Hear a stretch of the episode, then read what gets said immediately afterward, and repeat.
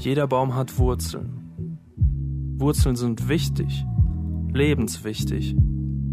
Durch die Wurzeln gelangen lebenswichtige Nährstoffe und Flüssigkeiten in den Baum. Je tiefer die Wurzeln gehen, desto stabiler steht der Baum.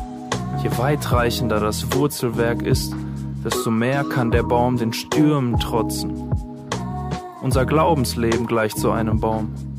Je tiefer und fester wir verwurzelt sind, desto besser überstehen wir die verschiedenen Stürme in unserem Leben. Wie tief bist du verwurzelt?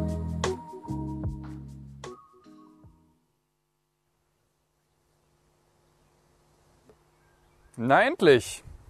Da ist das gute Stück. Tja, du sagst es.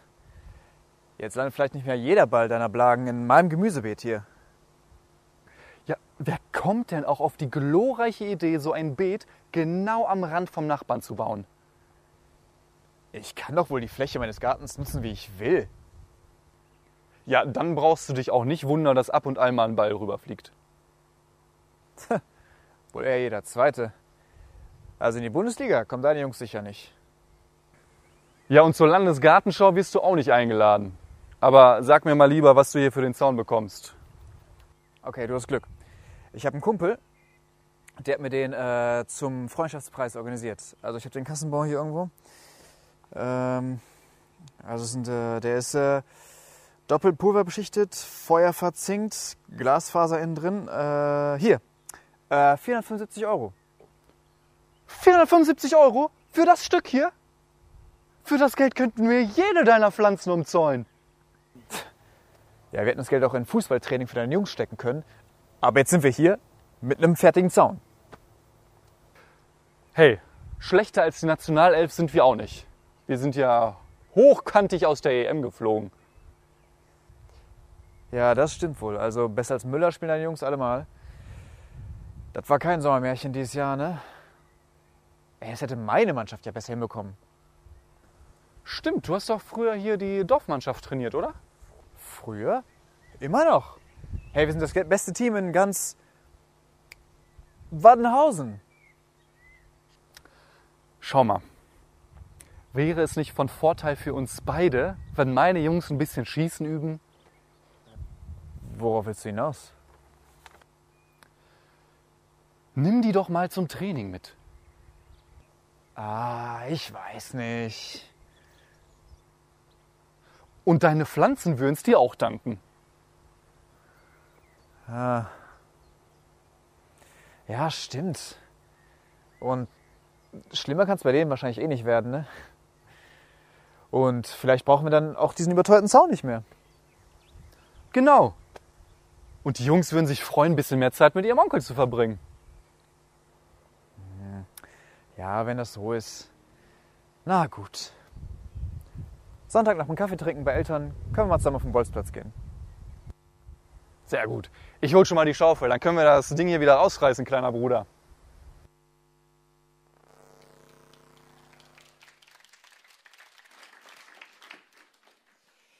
Ja, ein spannender Einstieg in die Thematik, die sowohl interessant wie auch kontrovers diskutiert werden kann. Einheit in der Gemeinde. Ähm, denn es gilt nicht im Speziellen für Gemeinden, aber halt auch für Gemeinden, dass Menschen, Menschengruppen ja nicht dafür bekannt sind, dass sie eine dauerhafte und stabile Einheit aufrechterhalten können. Das heißt nicht, dass es gar nicht funktioniert, aber wenn, dann häufig nur für einen begrenzten Zeitraum, bis dann irgendwie ein nächster Konflikt äh, das Ganze ins Wanken bringt. Ich weiß nicht, ob du den Witz vom Freikirchler auf einer einsamen Insel kennst. Äh, den gibt's auch mit Mennoniten und Baptisten, da könnt ihr euch das aussuchen, aber ich habe mal den Freikirchler gewählt, das ist so ein bisschen allgemeiner. Also ein Freikirchler strandet auf einer einsamen Insel und äh, muss dann zwangsläufig mit dem, was er hat, sich ein neues Leben aufbauen frei nach Robinson Crusoe, legt er dann einen Garten an, baut, baut sich ein Häuschen, äh, domestiziert Tiere, versucht dann sich ein Leben aufzubauen und zu guter Letzt, weil er ja Freikirchler ist, kommt noch eine Kirche dazu. Und nach Jahren der Einsamkeit wird dieser arme Mensch dann entdeckt. Und seine Retter kommen dann auf die Insel, begutachten sein Haus, den Garten, den Stall und zu guter Letzt natürlich auch die Kirche und kommen hinein und sind total perplex, weil mitten durch den Raum eine Mauer gezogen ist. Und sie fragen ihn, äh, was soll denn diese Mauer hier? Dann sagt er, ja, das war vor ein paar Jahren, als sich die Gemeinde wegen einiger Streitfragen geteilt hat.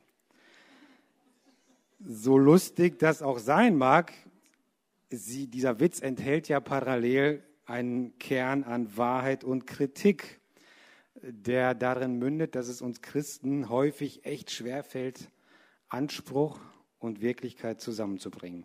Eigentlich sagt die Bibel ja, an eurer Liebe zueinander soll, wird man euch erkennen. Aber wenn wir genauer hinschauen, stellen wir fest, dass christliche Gemeinden oder Gemeinschaften oder Gruppen von Christen nicht zwangsläufig dafür bekannt sind, dass sie einen Hort des Friedens und der Einigkeit darstellen. Und das ist auch innerhalb von Gemeinden und seien sie auch noch so gut organisiert und mit noch so viel Wohlwollen, ähm, dass Menschen da zusammenkommen, dass es trotzdem zu Streit, zu Missgunst, zu Verletzungen führt und teilweise auch zu Spaltungen und Trennungen. Warum das so ist, was Einigkeit eigentlich bedeutet und wie man an einer funktionierenden Einigkeit arbeiten kann, darum soll es in dieser vorliegenden Predigt gehen. Und wir sind ja eingebunden in diese Themenreihe verwurzelt in der Gemeinde. Was bedeutet Einheit oder Einigkeit eigentlich? Und zwar bezogen auf Menschen, nicht auf Maße oder Größen. Da gibt es ja auch diesen Begriff der Einheit. Aufgrund unserer sprachlichen Verwendung dieses Begriffs werden wir teilweise in die Irre geführt. Wir sprechen manchmal von einheitlicher Kleidung.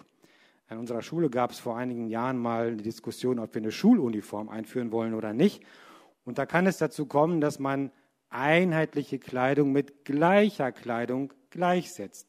Oder auch bei einheitlicher Fassadengestaltung. Auch das führt uns dazu, dass wir glauben könnten, Einheit bedeutet Gleichheit, was aber nicht richtig ist. Das ist falsch. Einheit ist nicht Gleichheit.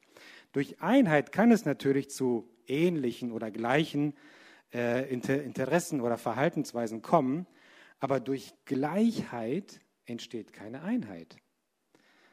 Gleichheit, das ist ja sowas wie eine Massenproduktion, so Massenprodukte, das sind ja nur Kopien voneinander, aber es ist keine Einheit, es ist nur eine Kopie.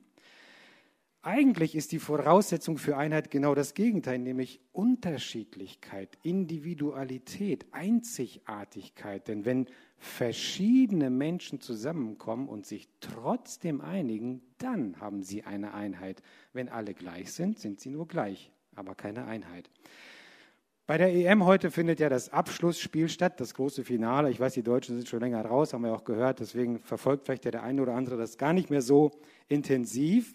Aber an so einer erfolgreichen Mannschaft, wie beispielsweise den, äh, bei den Italienern, sieht man, wie aus einzelnen Spielern, aus Einzelkönnern, aus Stars, die es da auch gibt, aus No-Names, die noch nie jemand vorher ge gehört oder gesehen hat, und aus Individualisten mit ganz speziellen Fertigkeiten sich eine Gruppe, eine Mannschaft zusammenfindet, in der die Interessen des Einzelnen dem großen gemeinsamen Ziel unterordnet werden und jeder sich voll einbringt, um gemeinsam Erfolg zu haben.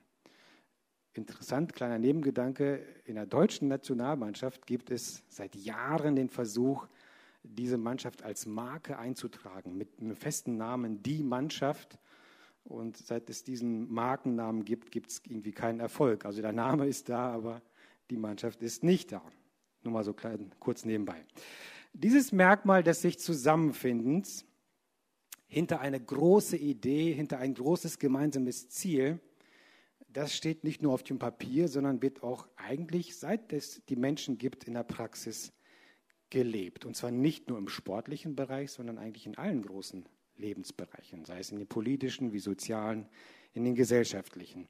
Ein paar Beispiele dazu. Im 19. Jahrhundert verabredeten sich tausende deutscher junger Männer, Jugendliche wie Erwachsene, und haben sich zusammengetan und sind nach Polen marschiert oder nach Griechenland und haben dort zusammen mit den Polen, mit den Griechen gekämpft für die Unabhängigkeit des Landes, also für Polens Unabhängigkeit und Griechenlands Unabhängigkeit, um die Freiheit dieses Landes zu unterstützen. Es war ihnen ein Anliegen.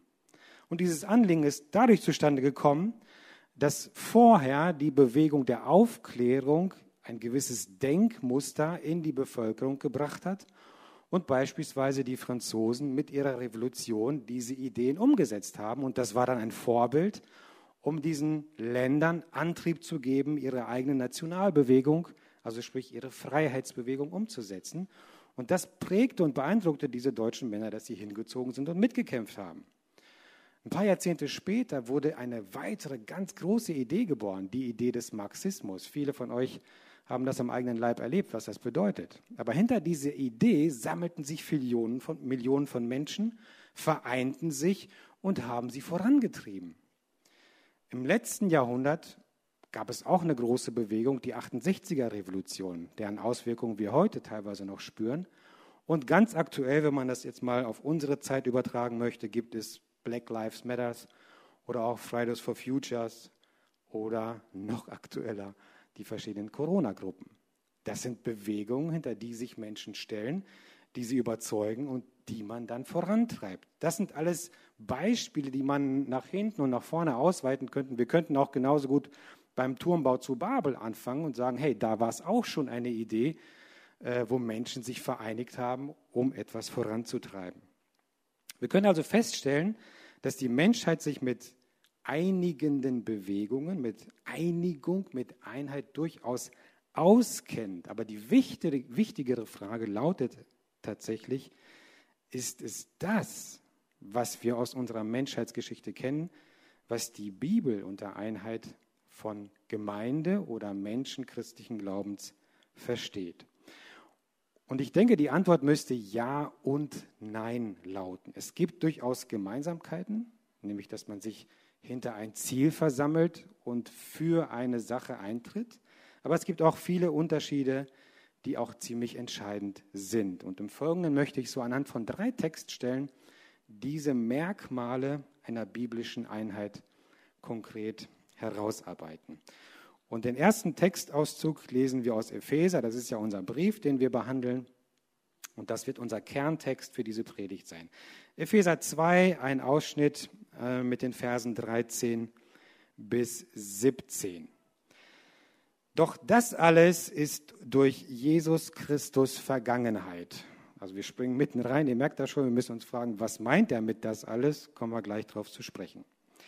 Weil Christus sein Blut für euch vergossen hat, seid ihr jetzt nicht mehr fern von Gott, sondern habt das Vorrecht, in seiner Nähe zu sein. Ja, Christus selbst ist unser Frieden. Er hat die Zweiteilung überwunden und hat aus Juden und Nichtjuden eine Einheit gemacht. Er hat die Mauer niedergerissen, die zwischen ihnen stand, und hat ihre Feindschaft beendet. Denn durch die Hingabe seines eigenen Lebens hat er das Gesetz mit seinen zahlreichen Geboten und Anordnungen außer Kraft gesetzt.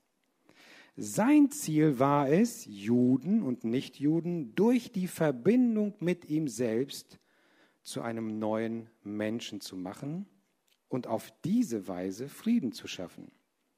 Dadurch, dass er am Kreuz starb hat er sowohl Juden als auch Nichtjuden mit Gott versöhnt und zu einem einzigen Leib der Gemeinde zusammengefügt. Durch seinen eigenen Tod hat er die Feindschaft getötet. Er ist in diese Welt gekommen und hat Frieden verkündet. Frieden für euch, die ihr fern von Gott wart, und Frieden für die, die das Vorrecht hatten, in seiner Nähe zu sein. Soweit der Auszug aus Epheser 2. Dieser Textausschnitt ist ja aus dem Kontext gelöst und deswegen müssen wir das kurz einordnen und fragen, was genau wird da eigentlich besprochen. Im ersten Teil dieses zweiten Kapitels aus diesem Epheserbrief äh, richtet sich Paulus konkret an die Heiden in der Gemeinde in Ephesus. Und er spricht davon und erinnert sie an ihr früheres Leben ohne Gott und äh, sagt, denkt doch daran, dass Gott euch nur aufgrund seines Erbarmens da herausgeholt hat. Im zweiten Teil des Kapitels, das sind dann die Verse 11 bis 18, schaut er auf die Folgen dieser Barmherzigkeit Gottes und sagt, welche Auswirkungen diese Barmherzigkeit für die Gemeinde oder für die Gemeinschaft der Menschen hat. Und er beginnt damit, dass er diese nicht-jüdischen Mitglieder, also die Heiden, vor allem die Griechen in der Gemeinde, nochmal an ihr früheres Leben erinnert. Vers 11. Denkt noch einmal zurück, heißt es da. Und dieses Zurückdenken mündet dann in dem Fazit, Vers 12. Euer Leben in dieser Welt war ein Leben ohne Hoffnung, ein Leben ohne Gott. Und genau da setzt dann unser Textabschnitt ein, den wir gerade gelesen haben. Und dann steht da, doch das alles, also diese Vergangenheit, dieses Dunkle, dieses Leben ohne Gott, ist durch Jesus Christus Vergangenheit. Und in diesem kurzen Satz wechselt er den Fokus. Also vorher die Vergangenheit der Menschen, ihr Leben ohne Gott. Und jetzt kommt ein neuer Gedanke. Das alles, diese Vergangenheit verliert an Einfluss, an Bedeutung wegen, aufgrund von Christus. Und dieses Wort oder dieser Begriff Christus ist im Folgenden der zentrale Begriff, um den es in diesem Abschnitt, den wir gelesen haben, vorherrschend geht. In den Versen 13 und 14 wird dieser Begriff dreimal genannt, dann zwar nicht mehr wörtlich, aber im gesamten Kontext von 14 bis 17 taucht der Begriff in Form von Personalpronomen elfmal auf. Und ich habe euch eine Folie mitgebracht, wo man das sehen kann, wo gezeigt wird, da sieht man, dieser gesamte Textabschnitt dreht sich eigentlich um die Rolle, um den Einfluss, um die Bedeutung äh, von Christus, was er für die Menschen, für die Gemeinde getan hat. Und ich denke oder meiner Meinung nach wird damit der erste wesentliche Unterschied zwischen einer Einheit im politischen Sinne oder im gesellschaftlichen Sinne, im sozialen Sinne und der Einheit in einer Gemeinde deutlich. Als erstes Merkmal biblischer Einheit können wir festhalten, dass die Einheit in der Gemeinschaft von Christen nicht vordergründig durch ein gemeinsames Thema oder ein Anliegen oder ein Ziel geschaffen wird, sondern durch eine Person, durch Christus. Und am Beispiel dieser Gemeinde in Ephesus kann man das wunderbar zeigen. Diese Gemeinde bestand aus zwei größeren Gruppen, aus ehemaligen Juden, jüdischen Glaubens und aus ehemaligen Heiden, vor allem Griechen. Das heißt, die Menschen, die da zusammengekommen sind, die kamen aus völlig unterschiedlichen Prägungen, aus Denkmustern, aus Kontexten zusammen und mussten lernen, miteinander auszukommen. Und wenn man sich da ein bisschen hineindenkt und überlegt, hey, wie wäre das eigentlich für mich, wenn ich ganz eng mit einem Menschen oder mit einer Menschengruppe zusammenleben müsste, die völlig anders gepolt ist, die völlig anders geprägt ist, äh, wie viel Raum dafür Missdeutungen, Missverständnisse, mögliche Fettnäpfchen, in die man treten kann und Verletzungen existiert, äh, dann muss man sagen, das ist ja ein Minenfeld sondergleichen. Und doch, und das ist das Erstaunliche, war Einheit in dieser Gemeinde möglich. Warum? weil beide Lager, also sowohl die Juden wie auch die Heiden, durch Christus eine zweite Chance erhalten haben. Fangen wir mal bei den Heiden an. Vers 12. Da heißt es, früher hattet ihr keinerlei Beziehung zu Christus. Ihr hattet keinen Zugang zum israelitischen Bürgerrecht und wart ausgeschlossen von den Bündnissen, die Gott mit seinem Volk eingegangen war. Seine Zusagen galten ihnen, nicht euch. Euer Leben in dieser Welt war ein Leben ohne Hoffnung, ein Leben ohne Gott. Dieses Fazit haben wir ja schon kennengelernt. Also ein ziemlich vernichtendes Urteil. Sie hatten keinen Zugang zu Gott. Sie kamen aus einem anderen Lager. Und dann Vers 13, das alles ist durch Christus Vergangenheit. Warum? Weil Christus sein Blut für euch vergossen hat. Deshalb seid ihr nicht mehr fern von Gott, sondern ihr habt das Vorrecht, in seine Nähe zu sein. Also von absoluter Hoffnungslosigkeit, Dunkelheit, die kannst du abschreiben hin zu einer hoffnungsvollen Zukunft, zu einer Perspektive, zu einer Möglichkeit, mit Gott Kontakt aufzunehmen. Also eine zweite Chance.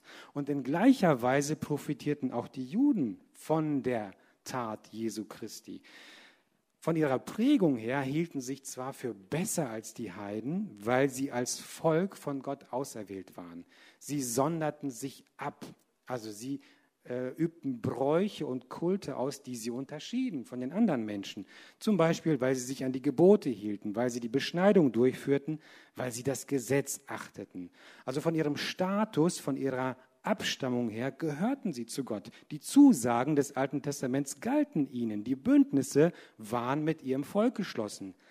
Aber in der Realität, in der Praxis, also im wirklichen Leben, hatten sie sich völlig in diesen Gesetzen, in diesen Geboten, in all den Katalogen, die sie beachten mussten, total verrannt. Sie waren in einer Sackgasse. Sie versuchten mit aller Macht diese Gebote einzuhalten und merkten umso stärker, je mehr Regeln sie aufstellten, dass sie überall an neue Grenzen stießen und das nicht einhalten konnten. Sie waren zwar vom Status her nahe bei Gott, aber in ihrem wirklichen Zustand genauso weit weg von Gott wie die Heiden. Und auch das zeigt zum Beispiel dieses Gleichnis von den zwei verlorenen Söhnen. Also der eine verlässt das Haus, ist tatsächlich weit weg. Der andere ist zwar in der Nähe des Vaters, hat aber überhaupt keine Beziehung zu ihm. Und was tut Jesus mit dieser Menschengruppe? Wir lesen das in Vers 14 und 15. Er hat durch die Hingabe seines eigenen Lebens das Gesetz mit seinen zahlreichen Geboten und Anordnungen außer Kraft gesetzt. Und Vers 16, dadurch, dass er am Kreuz starb, hat er sowohl Juden wie auch Nichtjuden mit Gott versöhnt. Also aus der Sackgasse direkt auf die Zielgerade, da ist das Ziel, da muss ich durch. Eine zweite Chance, ein Neuanfang. Dies bedeutet, und ich finde, das sieht man in dieser Gemeinde wunderbar, in Christus begegnen sich Menschen auf Augenhöhe. Egal aus welchem Lager sie kommen, egal aus welcher Prägung sie kommen, egal was sie mitbringen, da begegnen sie sich auf Augenhöhe.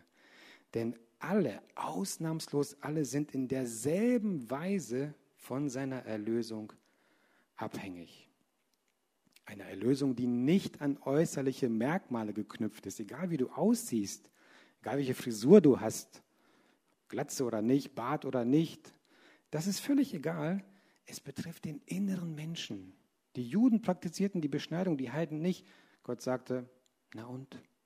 Darum geht es gar nicht. Es geht um eine innere Veränderung.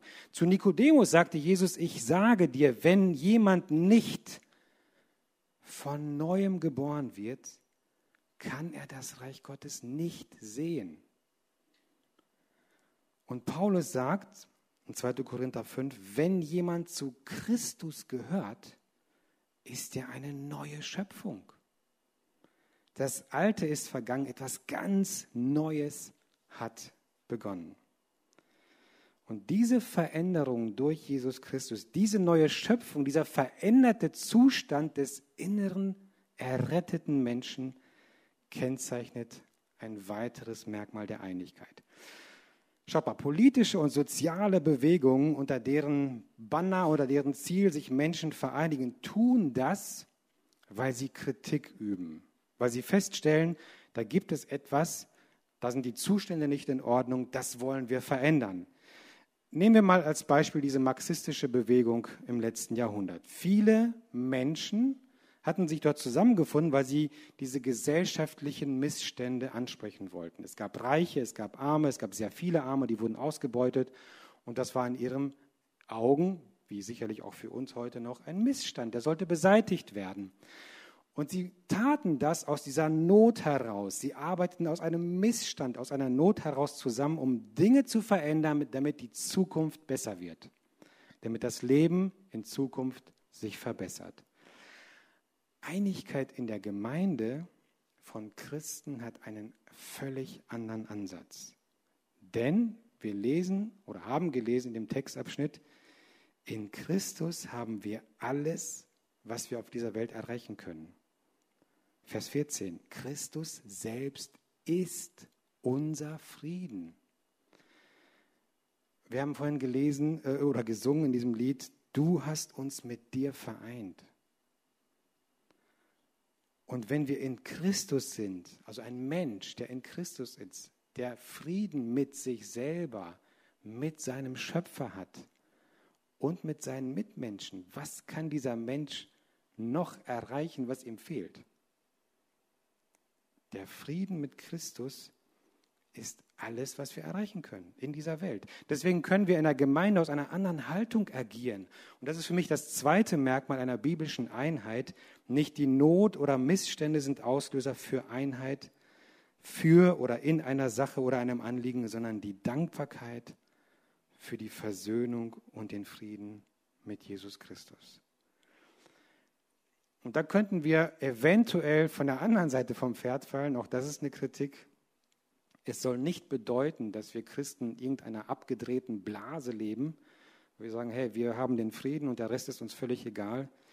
Und wir scheren uns nicht, was mit dieser Welt passiert und mit den Menschen um uns herum. Wir haben in der Bibel einen sehr klaren Auftrag, unseren Nächsten zu lieben, wie uns selbst. Und die Schöpfung zu schützen und sie zu bewahren. Aber das ist ein anderes Thema, da möchte ich jetzt nicht drauf eingehen, nur am Rande, dass wir nicht glauben, wir könnten uns quasi nur um uns selbst scharen und der Rest wäre uns völlig egal. Wenn also erstens die Einheit unter Christen durch Christus als Person hergestellt wird und wir zweitens als Errettete aus Dankbarkeit ihm gegenüber handeln können, dann stellt sich mir die Frage, warum kommt es trotzdem so oft zu Streit und Missgunst und Spaltung und Trennung unter Christen? Die Antwort ist einfach und kompliziert zugleich. Das neue Leben, das Christus uns schenkt, diese neue Kreatur, wie Paulus das ausdrückt, bedeutet, dass Gott uns als rein und heilig ansieht, weil er durch die Person Jesu Christi die Erlösung vollbracht hat. Sie ist da. Das Problem für uns, nicht für Gott, für uns ist, dass wir dadurch vor Gott besser dastehen, als wir tatsächlich sind. Und ich glaube, jeder, der ehrlich zu sich ist, der wird das auch bestätigen. Gottes Ansatz für die Errettung des Menschen ist nicht, wenn du kleiner Mensch dich bemühst und anstrengst und ackerst und machst und dich richtig, richtig, richtig doll anstrengst, dann könnte ich eventuell zu gewissen Teilen zufriedengestellt sein und könnte möglicherweise in Erwägung ziehen, beide Augen zuzudrücken und eventuell in bestimmten Fällen dich durchzuschmuggeln. Nein, Gottes Ansatz ist der, das haben wir gelesen, Vers 13, Christus, weil Christus sein Blut für euch vergossen hat, seid ihr nicht mehr fern, ihr habt das Vorrecht, in die Nähe Gottes zu gelangen. Vers 14, Christus ist unser Friede. Vers 16, dadurch, dass Jesus starb, hat er Juden wie auch Nichtjuden mit Gott versöhnt. Das sind keine Möglichkeitsformen, keine Konjunktivformen, das sind Fakten, das ist eine Tatsache. Und weil Gott mit diesem Geschenk der Erlösung sozusagen all in gegangen ist, sollen wir uns bemühen, uns diesem Geschenk als würdig zu erweisen. Und wisst ihr, was ich so faszinierend finde an diesem Konzept Gottes? Gott reicht das Bemühen. Wir schaffen das nicht. Aber das müssen wir auch nicht, weil es ist schon da. Die Errettung ist da. Gott hat das schon geleistet. Jesus ist gestorben. Und weil wir das erleben und annehmen können, sollen wir uns bemühen. In Philippa schreibt Paulus, Philippa 2, Vers 2, was folgt daraus, liebe Freunde? So wie ihr Gott bisher immer gehorsam gewesen seid, sollt ihr euch ihm auch weiterhin mit Respekt und tiefer Ehrfurcht unterstellen und alles daran setzen, dass eure Rettung, die da ist, sich in eurem Leben voll und ganz auswirkt. Dass man etwas sieht davon. Weil Christus uns durch seinen Tod gerettet hat, sollen wir uns bemühen, dieses Geschenk, dieses neue Leben, diese neue Schöpfung, wie Paulus das ausdrückt, sichtbar, erkennbar werden zu lassen. Und in Epheser 4, zwei Kapitel nach unserem Kerntext, fasst Paulus das so zusammen, dass er sagt, als einer, der für sein Bekenntnis zum Herrn im Gefängnis ist, bitte ich euch, denkt daran, dass Gott euch zum Glauben gerufen hat und führt ein Leben, das dieser Berufung würdig ist. Also erweist euch dessen als würdig, was Gott euch da geschenkt hat. Und eben das ist unser Problem, dass wir es trotz der Erlösung, trotz dieses neuen Lebens durch Christus nicht schaffen, dauerhaft in dieser Berufung zu bleiben. Luther wird ein Zitat zugesprochen, der gesagt hat, der alte Adam, also diese alte Natur des Menschen, in uns soll täglich ersäuft werden. Nimm dich aber in Acht, das Aas kann schwimmen. Ja, ich mag die deutsche Sprache, ist klar und prägnant und er trifft das hier auf, auf den Kopf. Er trifft den Nagel auf den Kopf. Dieses Aas kann schwimmen. Und wenn dieses Aas es in uns an die Oberfläche schafft, dann wird die Einigkeit in der Gemeinde unter Christen gestört und wenn diese Störung dauerhaft ist, dann auch unterbrochen. Warum ist das so? Wir haben ja eigentlich gelesen, in Epheser 2 haben wir rausgearbeitet, Christus ist unser Friede, er hat die Teilung überwunden, er hat Mauern niedergerissen, er hat Feindschaft beendet, er hat versöhnt. Das sind Tatsachen, das sind Zusagen, die wahr sind. Aber sie wirken nur dann, wenn wir sie in Anspruch nehmen. Gott zwingt uns nicht zu diesen Zusagen, er bietet sie uns an. Und in Anspruch nehmen kann ich diese Tatsachen, diese Zusagen nur, wenn ich mein Dasein, mein Leben unter die Herrschaft von Christus stelle. Wenn aber dieser alte Adam, dieses Aas wieder an die Oberfläche kommt, was passiert dann? Wir verlassen den Platz unter der Herrschaft von Jesus. Warum ist das so? Weil beide Zustände, also ich bin mein eigener Herr und ich stehe unter der Herrschaft Christus, nicht parallel, existieren können. Ihr seht das an mir, ich muss hier hin und her springen, weil ich nicht zu beiden Teilen gleich anwesend sein kann. Entweder oder.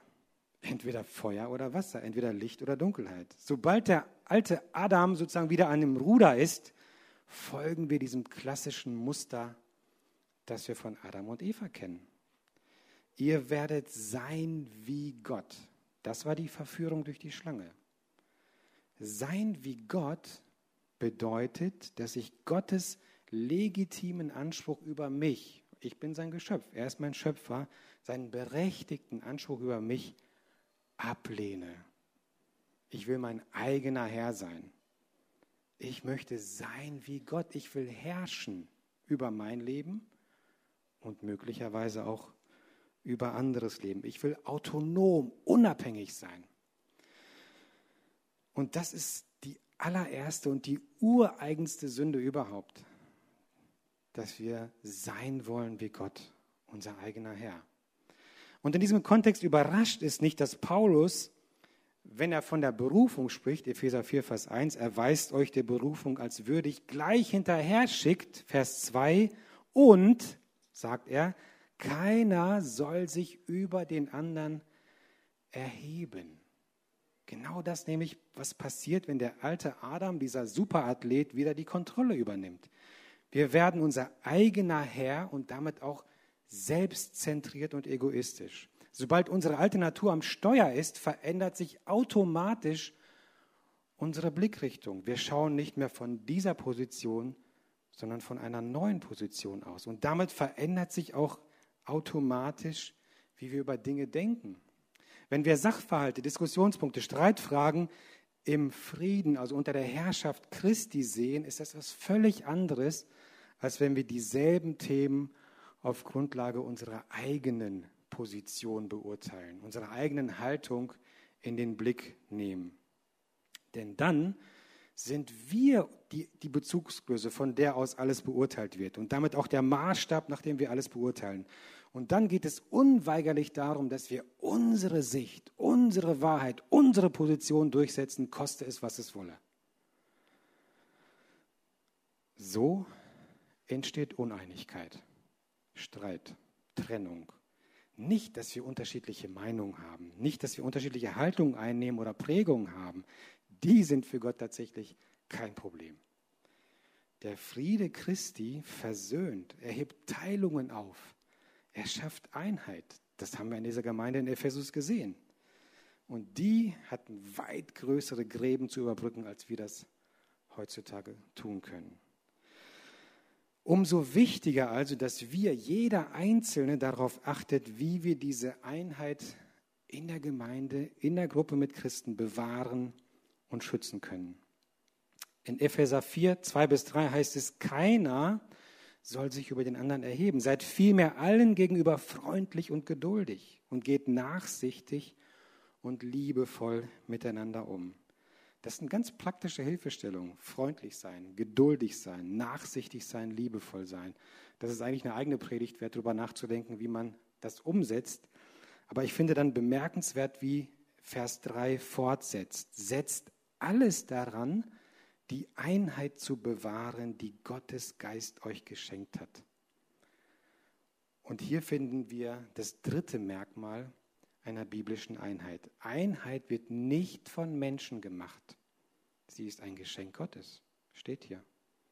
Setzt alles daran, die Einheit zu bewahren, die Gottes Geist euch geschenkt hat. Und unsere Aufgabe ist es jetzt, dieses Geschenk wertzuschätzen, darauf zu achten, es zu bewahren, es zu pflegen. Wie? Die Bibel gibt darauf nur indirekt eine Antwort. Im zweiten Teilsatz heißt es nämlich, sein Frieden ist das Band, das euch zusammenhält. Und interessanterweise sind wir hier im Passiv. Achtet darauf, diese Einheit festzuhalten. Und hier steht, sein Friede ist das, was euch zusammenhält. Was also ist das Rezept, das Geheimnis, wie wir diese Einheit schützen und bewahren? Indem wir auf den Frieden Christi in unserem Leben achten.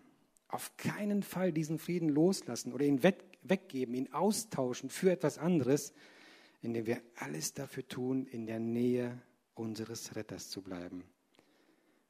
Denn diese Nähe herzustellen, das hat ihn wirklich alles gekostet.